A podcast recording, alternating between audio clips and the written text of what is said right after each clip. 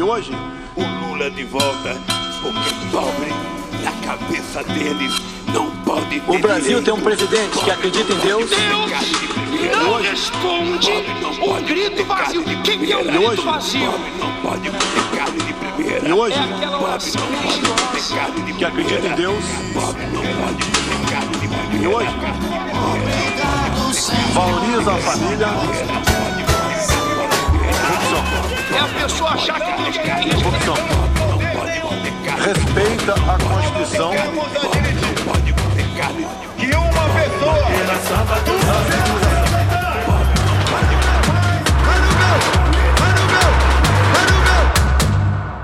Hola, sean bienvenidos a Brasil Cuenta Regresiva, el podcast sobre las elecciones presidenciales en Brasil que van a celebrarse el próximo 2 de octubre. Este es el episodio número 5 de la segunda temporada. Mi nombre es Daniel Tonietti, estoy aquí en la ciudad de Buenos Aires y me acompaña, como en todos los episodios, Darío Piñotti, corresponsal de Página 12, de la agencia ANSA, entre otros medios, desde la ciudad de Brasilia. Darío, muy buenos días, ¿cómo estás? Buenos días, buenas tardes o buenas el horario en que se embarquen los intentados en este episodio. Un abrazo desde Brasilia, el ombligo del poder de este país. Bien. Suele decirse eh, en inglés breaking news, en castellano, último momento. En, portugués, eh, ¿cuál sería la noticia para decir eh, está pasando ahora, se acaba de comunicar ahora? Eh, manchechi, ¿cu- ¿cuál es el término adecuado? Sí, podría ser Manchechi, que sería un titular, o podría ser, esto no es tan apropiado, pero lo cito porque es una palabra que no, no tiene familiaridad con el español, que sería un furo, una primicia. Furo, primicia. Lo que acaba de ocurrir en el día de hoy, conferencia de prensa del expresidente Lula en la ciudad de San Pablo, donde casi anticipa que en el mes de febrero, en el próximo mes, va a anunciar quién va a ser su compañero de fórmula. Casi lo que comenzó como una especulación de carácter eh, periodístico, la primera novedad la publicó la periodista Mónica Bergamo en el diario Folia de San Pablo, cuando comenzaban los vasos comunicantes y diálogo entre Lula y Geraldo Alkin, quien fuera cuatro veces gobernador del estado de, San Pablo, prácticamente eso está confirmado. ¿eh? Eh, Lula está eligiendo un compañero de fórmula para ganar la elección, probablemente con la pretensión, según él manifestó, de ganar la elección en primera vuelta. Esto decía Lula en San Pablo. Eu só quero te dizer que, da minha parte, não existe nenhum, nenhum problema de fazer aliança com o Alckmin e ter o Alckmin de vice. Não tem nenhum problema. Nós vamos construir um programa de interesse da sociedade brasileira. Todo mundo sabe o que, que eu quero, sabe, para esse país. Não abro mão de que o, a prioridade é o povo brasileiro, a prioridade é o povo trabalhador, a prioridade é a classe média baixa, a prioridade é o povo que está desempregado, aquele chamado descamisado que o Collor falava em 1989. Essa gente é que tem que ser nossa prioridade. E eu espero que o Alckmin esteja junto, sendo vice, não sendo vice, sabe? Porque me parece que ele se definiu de fazer oposição definitiva, não apenas ao Bolsonaro, mas também ao Dorismo aqui em São Paulo.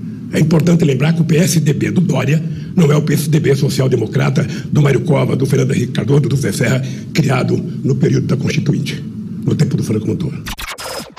En el episodio de hoy, amén de desarrollar este tema, la fórmula que encabeza Lula, que está eh, encabezando las encuestas, ya empezó a deslizar algunos puntos que podría llegar a desarrollar en su posible tercera presidencia.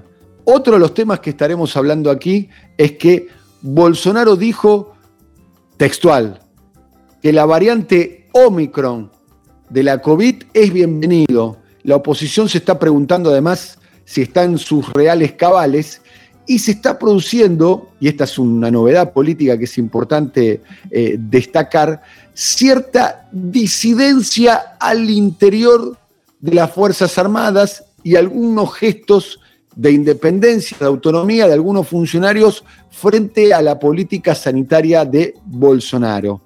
Por ejemplo, el almirante Antonio Barra Torres, que es el titular de la Agencia Nacional de Vigilancia Sanitaria, ¿eh? la agencia que autoriza por caso el, uso y la aplicación de, vacunas, lo que sería en la Argentina la ANMAT, tuvo una discusión eh, pública eh, con Bolsonaro a propósito de la autorización de vacunas para menores. Y el último tema para tratar será la sublime bossa nova, la marca indeleble musical de, Brasil, ¿no? que ha dado artistas de la dimensión de João Gilberto, Antonio Carlos Jobim, también tuvo su ala izquierda.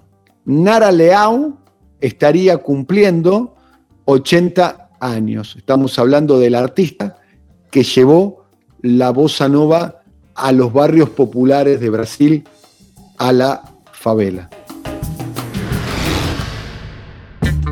Finalmente se confirmó lo que veníamos especulando en los primeros episodios. Geraldo Alkin, eh, un hombre de la centro derecha, eh, un hombre conservador, sería, y lo van a anunciar en febrero, el compañero eh, de, fórmula de, Lula. Lula buscando de alguna manera votos, porque Alkin, Alkin es alguien que, tiene votos, especialmente en el populazo estado de, San Pablo, y también gobernabilidad, si se quiere, ¿no?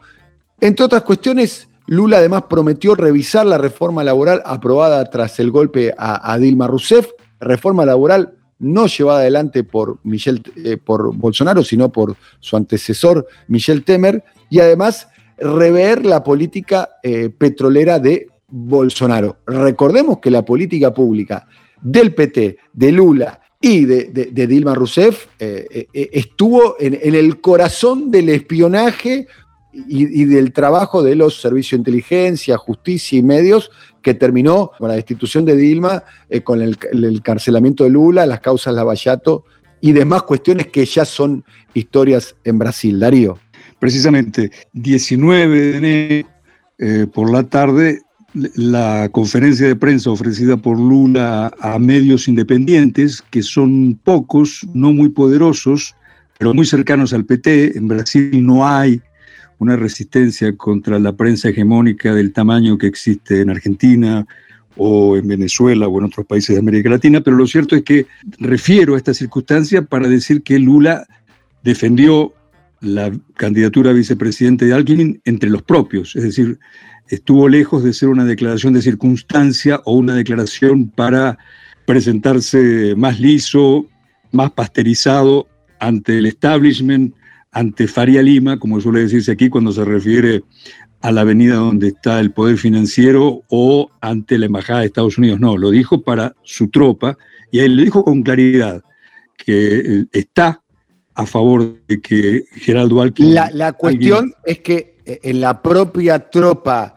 del PT y, de todo el, sistema que rodea al frente, que acompañó en el año 2018 a Fernando Dá frente a Bolsonaro, hay cuestionamientos de este giro hacia el centro de Lula con la llegada de Geraldo Alkin. Guillermo Boulos, para, dar un caso, se, manifestó, manifestó sus dudas sobre la alianza entre Lula y Alkin. Esa es una de las eh, disidencias importantes porque Guillermo Boulos es el líder social urbano más importante de Brasil, líder del movimiento de los trabajadores sin techo y dirigente del Partido Socialismo y Libertad. Pero también, y esto tal vez no se esperaba con ese vigor, con esa nitidez, las hubo dentro del Partido de los Trabajadores. Por ejemplo, dentro de un sector vinculado con el sindicalismo. El PT es un partido, pero también es un movimiento. En él hay trabajadores, hay intelectuales, hay jóvenes y hay políticos.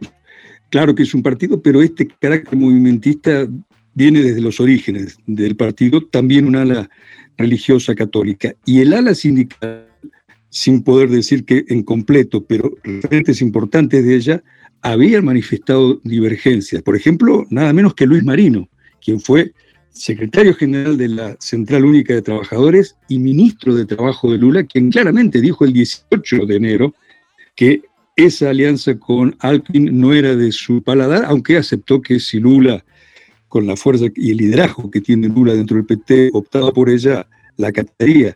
Y también Ruiz Falcao, y estamos hablando de él, fue presidente del PT, y en este caso hizo expresión, expresó, manifestó una disidencia de cabo a rabo con la, con la candidatura de Alckmin. De manera que eh, la afirmación de este miércoles eh, de Lula ante estos medios que describimos hace un instante tiene la fuerza de algo que comienza, si no a ser definitivo, a parecerse mucho a esto. Es decir, Lula con alguien que en su momento, y esto debe ser recordado, en 2016 apoyó el golpe de Estado contra Dilma Rousseff. Eso debe ser dicho con todas las letras porque así fue. Lo hizo él como dirigente político, lo hizo por completo y activamente el partido de la socialdemocracia a la que pertenecía. Pero claro, ¿cuál es el argumento de Lula compartido por la mayoría del PT y por la mayoría de los que pudieran ser parte de la alianza, de ese frente para un gobierno de salvación nacional, de emergencia, de recuperación democrática. El objetivo es derrotar a Bolsonaro y con el PT solo no alcanza y lo que dijo Lula también hoy es, no quiero ganar las elecciones, quiero poder gobernar. Y sin alguien como Alckmin y lo que representa Alckmin, a la derecha, a la derecha que no adhirió en este caso al golpe de Bolsonaro o al ascenso fascista de Bolsonaro, esto también debe ser mencionado, será muy difícil. Y otro dato numérico, en este caso parlamentario, el 172, que son 172 diputados necesarios para impedir que haya un impeachment contra Lula. Y la izquierda, le hace PT, Partido Socialismo y Libertad, Partido Socialista brasileño, Partido Comunista brasileño, no llegan o no llegarían a esos 172 votos con los que contó la derecha para derrocar a Dilma y con los que pudiera contar la derecha para impedir el fin del gobierno de Lula. Daniel. También es un, guiño, un, gestito de idea a la avenida Faría Lima, ¿no? que es la avenida paulista donde se concentra el poder eh, económico, financiero, los bancos. Ya se empieza a, deslizar algunos nombres ¿eh? y, algunas políticas de, Lula en caso de que llegase al gobierno. Claramente si llega con alguien como compañero de fórmula, llega con un condicionamiento claro, ¿no? En el sentido programático, ¿no? Alguien está ahí quizás para, para condicionar la posibilidad de hacer algún tipo de reforma profunda más ligada a la izquierda. También es cierto que tradicionalmente tanto los eh, gobiernos de Lula como los gobiernos de Dilma han tenido en puestos claves como el Ministerio de la Facenda o la presidencia del Banco Central, eh, personas y, cuadros técnicos, políticos y económicos más bien ligados al establishment económico y al establishment financiero, ¿no? Eh, por caso, el primer ministro de Economía de Dilma Rousseff, cuando fue eh, reelecta, fue un hombre, de Joaquín Levin, que venía también de la, del mundo de las finanzas, ¿no? Es funcionario del Banco Boston y, demás. Aún así, Lula promete revisar la reforma liberal de, la reforma laboral, quiero decir, de, Michel Temer, ¿no?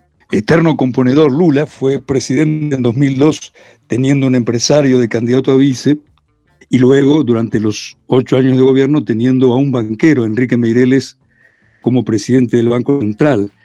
Claro que cuando se habla de Faría Lima, posiblemente para eh, más de un oyente suene a nombre nuevo o a nombre no tan conocido. Generalmente, en la percepción de Brasil, en la percepción a veces mitológica o histórica de Brasil, se la tiene como aquella potencia industrial donde quien decidía hacia dónde va el país, hacia dónde va la potencia, era la Federación de Industriales de San Pablo.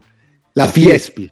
Que sigue estando, como siempre, en la Avenida Paulista pero es que en la Avenida Paulista ya no están los grandes bancos, los grandes bancos están en la Avenida Faría Lima, está ubicada más en la zona oeste de San Pablo y cuya arquitectura ya es más propia del neoliberalismo de cristal y de acero. Esas son las grandes torres de la Faría Lima, del mismo Brasil que dejó de ser ya no aquella incontenible potencia industrial de los años 70, cuando el crecimiento era a índices casi chinos, y ahora ese Producto Bruto Industrial no es tan gravitante, oscila entre el 20 y 22%, y el poder financiero es el que marca el paso desde el establishment.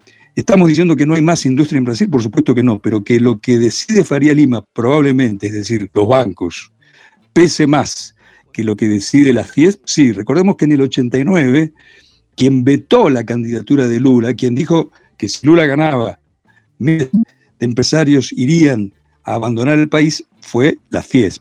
Hoy la FIES no tiene ese peso. Pues bien, en ese nuevo Brasil, y el Brasil que trata de reconstruirse después de uno o dos golpes de Estado, el de 2016 contra Dilma y el de 18 que le impidió ser candidato a Lula, las relaciones de fuerza con las que llega la candidatura de Lula son más endebles. No es el Lula del 2002, no es el Lula incontenible y no es el Lula de otros tiempos. También Lula hoy es un hombre de 76 años.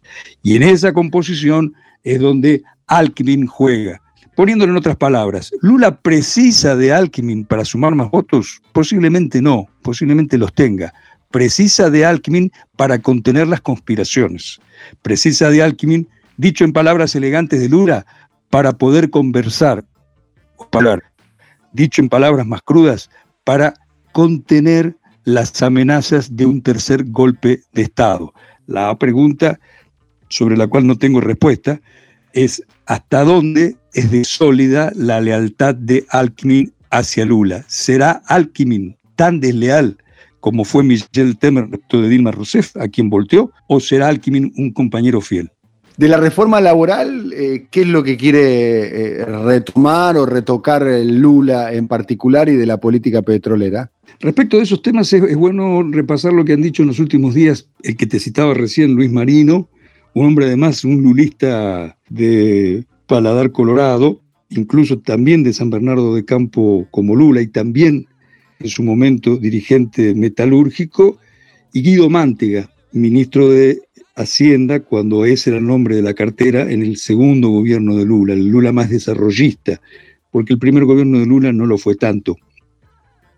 Cuando al frente de la cartera estaba el neoliberal Antonio Palossi, neoliberal y petista, pese a que, y esto también sería bueno mencionarlo, no hay en el PT una corriente neoliberal como sí la hay en otros grandes partidos de América Latina, el PRI, por ejemplo, eh, que tiene un ala neoliberal que a esta altura es el todo del PRI mexicano. No, en el PT no hay una corriente neoliberal, sí hay una corriente más pragmática. Pues bien, ¿qué han dicho Mantega y Luis Marino, tanto sobre la reforma laboral como sobre las políticas para reconstruir el país, no están hablando de contrarreformas drásticas. En el lenguaje de ambos está la misma, el mismo linaje que Lula, el de construir pausadamente, pero en defensa del pueblo, de la clase trabajadora y de los desocupados, que son millones en Brasil, Daniel, son 20 millones entre desocupados y súper desocupados, es decir, aquellos que ya ni buscan trabajo, y si consideramos los precarios, este número se, se acerca a los 30 millones,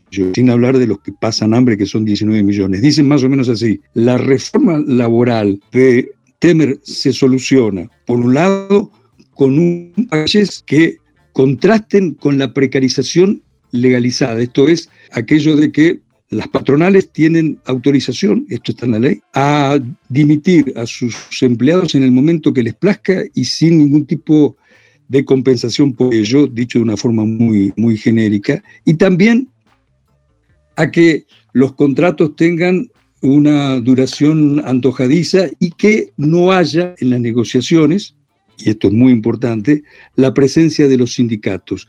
La reforma laboral de Temer, que para hacer un poco de memoria dio motivo a la gran movilización, a la más importante de las movilizaciones contra Temer en la que participó en la retaguardia el ejército brasileño. Fue la primera vez en décadas que el ejército volvió aquí en Brasilia a recorrer la avenida principal apunta fundamentalmente a eso, es decir, a precarizar las relaciones de trabajo y a desindicalizarlas. No se cobra más, como era antes, el pago de una cuota de todo trabajador formal destinada a los sindicatos. Y esto fue letal no solamente para la Central Única de Trabajadores, que es la más importante, sino también para Fuerza Sindical, que es la segunda central trabajadora, acá conocida, no quiero extenderme mucho, como pelega, es decir, como patronalista, cómplice, colaboracionista. Esa central sindical ahora apoya a Lula, apoyó al golpe, nunca había respaldado a Lula o casi nunca, y ahora en esta nueva, en esta repaginación de Lula, la CUT y la Fuerza Sindical Eterna están con Lula. Es decir, la propuesta es tomando como modelo o tomando referencia lo que se está haciendo en España, por eso Lula dialogó días atrás con representantes del gobierno español, como con la reforma laboral del Partido Popular, aquí con la de pero fundamentalmente, y en esto coinciden Mántega y Luis Marino, con una nueva política de desarrollo. Básicamente, recuperar el Banco Nacional de Desarrollo Económico y Social y Petrobras o de desarrollo, como vectores para la creación de empleo y como vectores para la expansión de la economía. La tesis es más o menos así. No hay que repetir este, este razonamiento de que luego del crecimiento la distribución y con precarización de empleos habrá más trabajo. Tiene que haber distribución junto con el crecimiento y en el crecimiento el vector principal debe ser el Estado, Banco Nacional de Desarrollo Económico y Social y Petrobras. Por último, era de Petrobras de Temer y Bolsonaro, una Petrobras financierizada cuyos objetivos son el de aumentar la rentabilidad de los accionistas, sustituirla por lo que fue la Petrobras de Lula y de Díaz, es decir, una Petrobras con los precios para el consumo interno de acuerdo al costo de producción. Siendo más sencillo, hoy el barril del petróleo, el precio del litro de la gasolina en Brasil se ata al precio del petróleo internacional, cuando Brasil prácticamente se autoabastece, cuando el precio que debiera tener el petróleo en Brasil sería muy bajo, responder a las necesidades de la economía local y no a las necesidades o a la demanda de los accionistas de Nueva York. Muy sintético, es eso lo que se está planteando. Una transformación sin ruptura, es decir, el PT de siempre.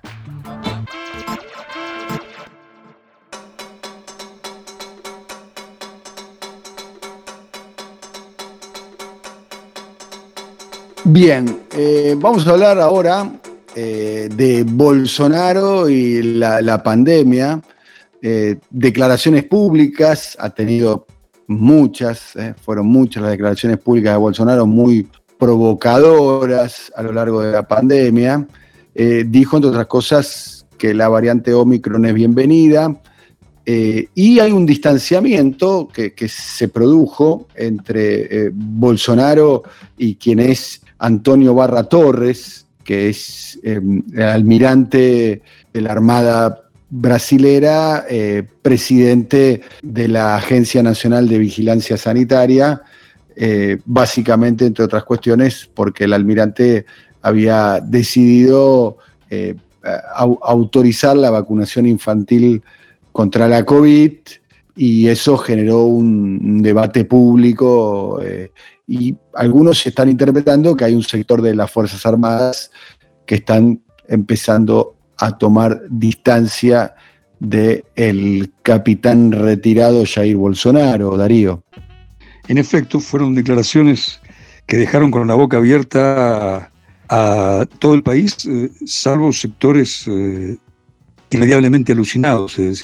Bolsonaro se puso drásticamente a la vacunación de niños con argumentos en todos los casos falsos y con la incitación a que sus seguidores tomaran represalias contra quienes defendían la vacunación infantil. Llegó a decir, no una, varias veces, que su hija, Laura, de 11 años, no será vacunada.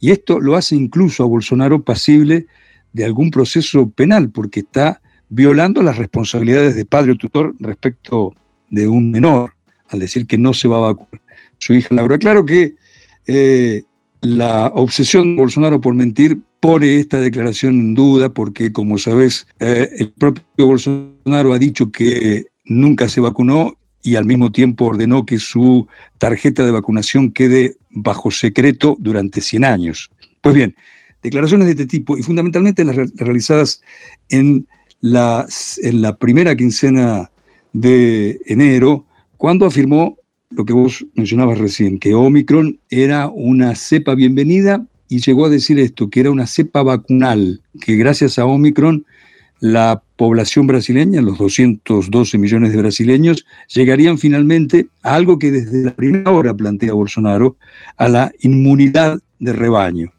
Es decir, que se contagian todos los que fuera necesario que se contagien y los más fuertes sobrevivirán. Tan grave fue esta declaración, la propia Organización Mundial de la Salud, menos de cuatro horas después de esta afirmación, hizo una conferencia de prensa en la que la refutó por completo. Esto, según trascendió acá en Brasilia, dio discrepancias, nuevas discrepancias de un sector del generalato.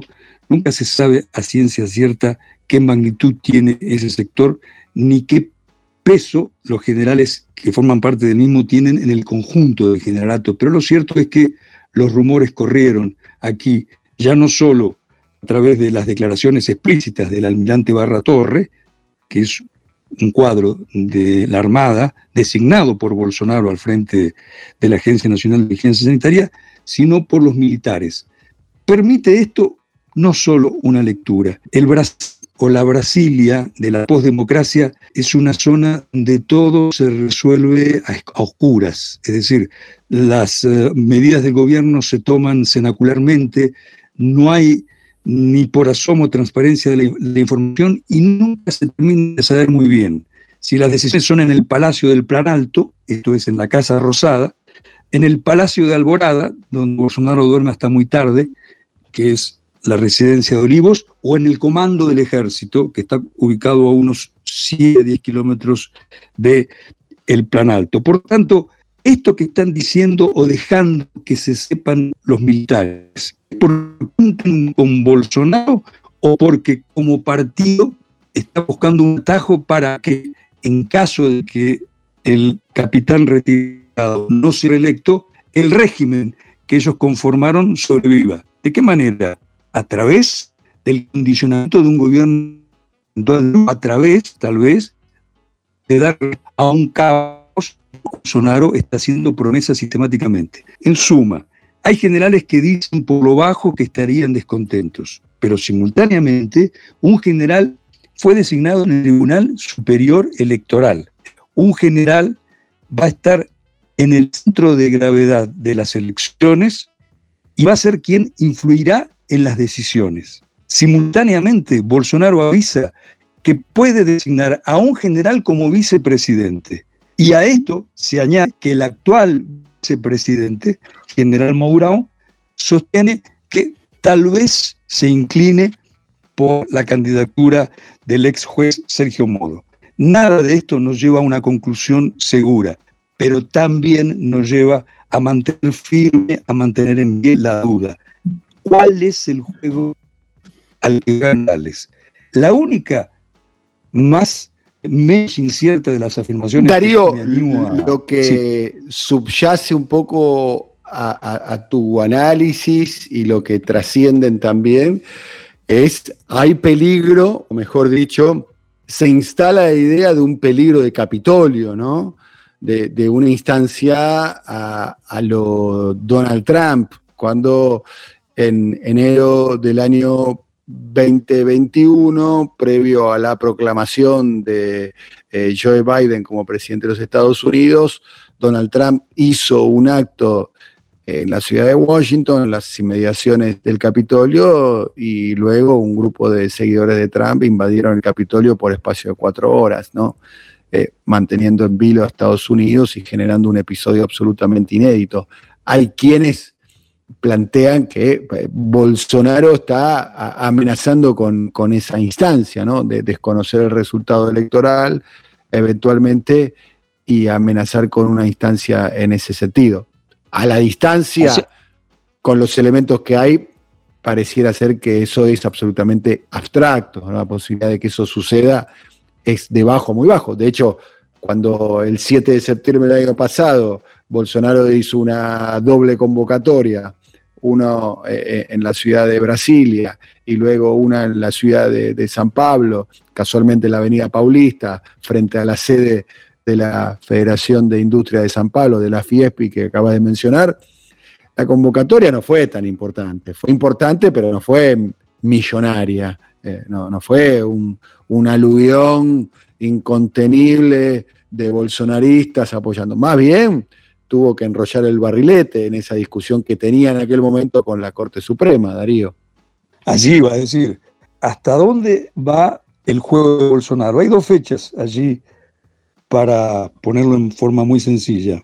El 6 de enero de 2021 y el 7 de septiembre de 2021. El 6 de enero, Bolsonaro envió a su canciller de familia, a su hijo, por entonces presidente de la Comisión de Exteriores de Diputados, Eduardo, a reunirse con algunos de los que organizaron la toma del Capitolio, tanto que el hijo de Bolsonaro se fotografió ingresando a la Casa Blanca. El 7 de septiembre, y Bolsonaro reivindicaría los acontecimientos eh, que desembocaron en la ocupación violenta del Capitolio al que refería recién. Y el segundo fue el 7 de septiembre, cuando ocurrieron los hechos que recién describí, es decir, una convocatoria, una incitación golpista de Bolsonaro, que desde la mirada nuestra fue en realidad un ensayo, eh, ver hasta dónde podía avanzarse con un intento de golpe. Antes de ello, un mes antes aproximadamente, hubo un desfile de tanques y carros blindados frente al Congreso. Son hechos que, en todo caso, demuestran hacia dónde va Bolsonaro. No sé decirte si eh, inevitablemente va hacia el fracaso. No lo tengo seguro, no creo que eso pueda ser hoy dado por natimorto. Bolsonaro tiene ese proyecto y además desde fines de diciembre retomó ese discurso, es decir, aquel discurso de enero del 21 y de septiembre del 21 que parecía olvidado fue retomado por Bolsonaro e inclusive fue traducido en medidas prácticas, en aumento de recursos, en aumento de presupuestos para la Policía Federal y para la Policía Caminera Federal. Lo marco porque para quien está organizando un golpe, controlar los caminos y las comunicaciones es fundamental. De manera que si esto será o no eh, materializado en la realidad, decirlo hoy, cuando faltan ocho meses u ocho años para elecciones del 2 de octubre, es algo en lo que no estoy en condiciones de darte una respuesta definitiva, pero que Bolsonaro, en su certeza, le hace delirante o mesiánica, es a una de las vías en las que apuesta, te diría que eso sí aquí se ve en Brasilia, en eso sí hay consenso. Bolsonaro no piensa dejar el gobierno sin una intentona de ese tipo. Por eso es importante ver hasta dónde el partido militar juega a favor o en contra de esto. Bien, estamos llegando al epílogo de este episodio de Brasil Cuenta Regresiva.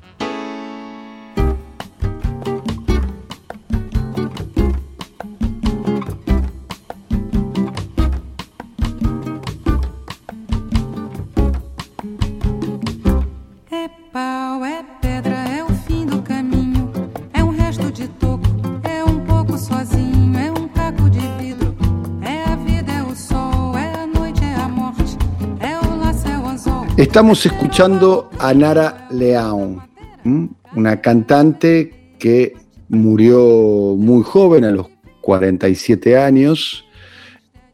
Es una de las cantantes más importantes de la historia contemporánea eh, de, Brasil, del género que llevó a Brasil al mundo. ¿no? Estábamos hablando más temprano cuando presentábamos el género de la bossa nova de, la década del 50, del 60, que aún persiste, ¿no? Con talentos de escala global como Antonio Carlos Jobim, Vinicius de Moraes, John Silberto, la voz de Elis Regina, que también esta semana se cumple 40 años de su paso a la inmortalidad. ¿Quién era Nara Leão, Darío?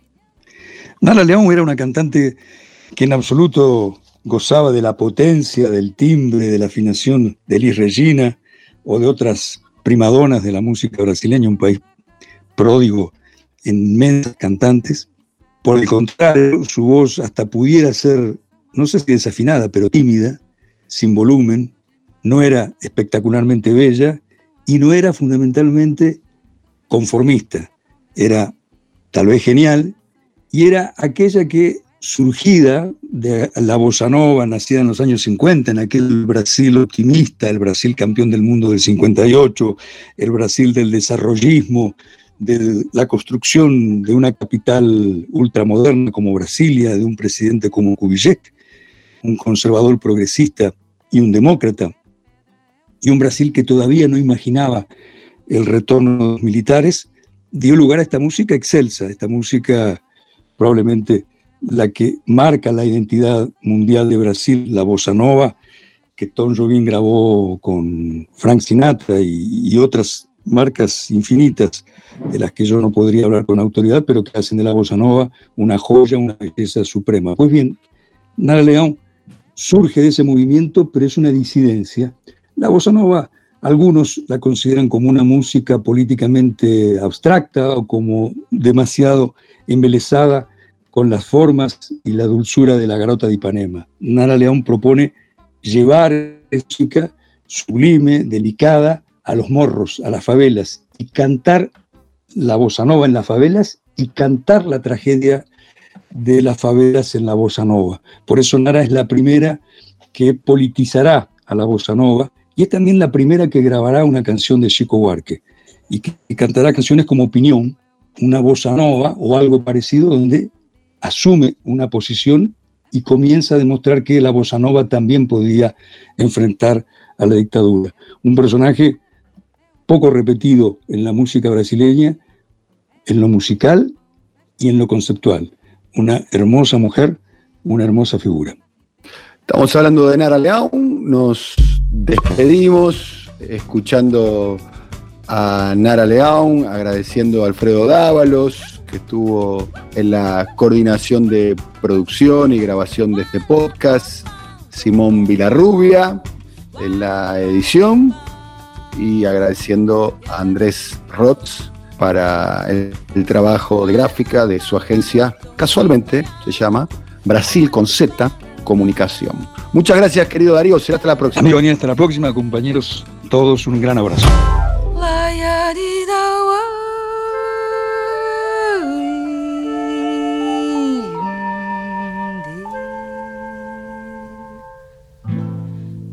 Escuro, mais eu canto, porque amanhã vai chegar. Vem ver comigo, companheiro, vai ser lindo a cor do mundo mudar. Vale a pena não dormir para esperar, porque amanhã vai chegar. Vale a pena não dormir para esperar, porque amanhã vai chegar. Já é madrugada, vem o sol, quero alegria, que é para esquecer o que eu sofria. Quem sofre fica acordado,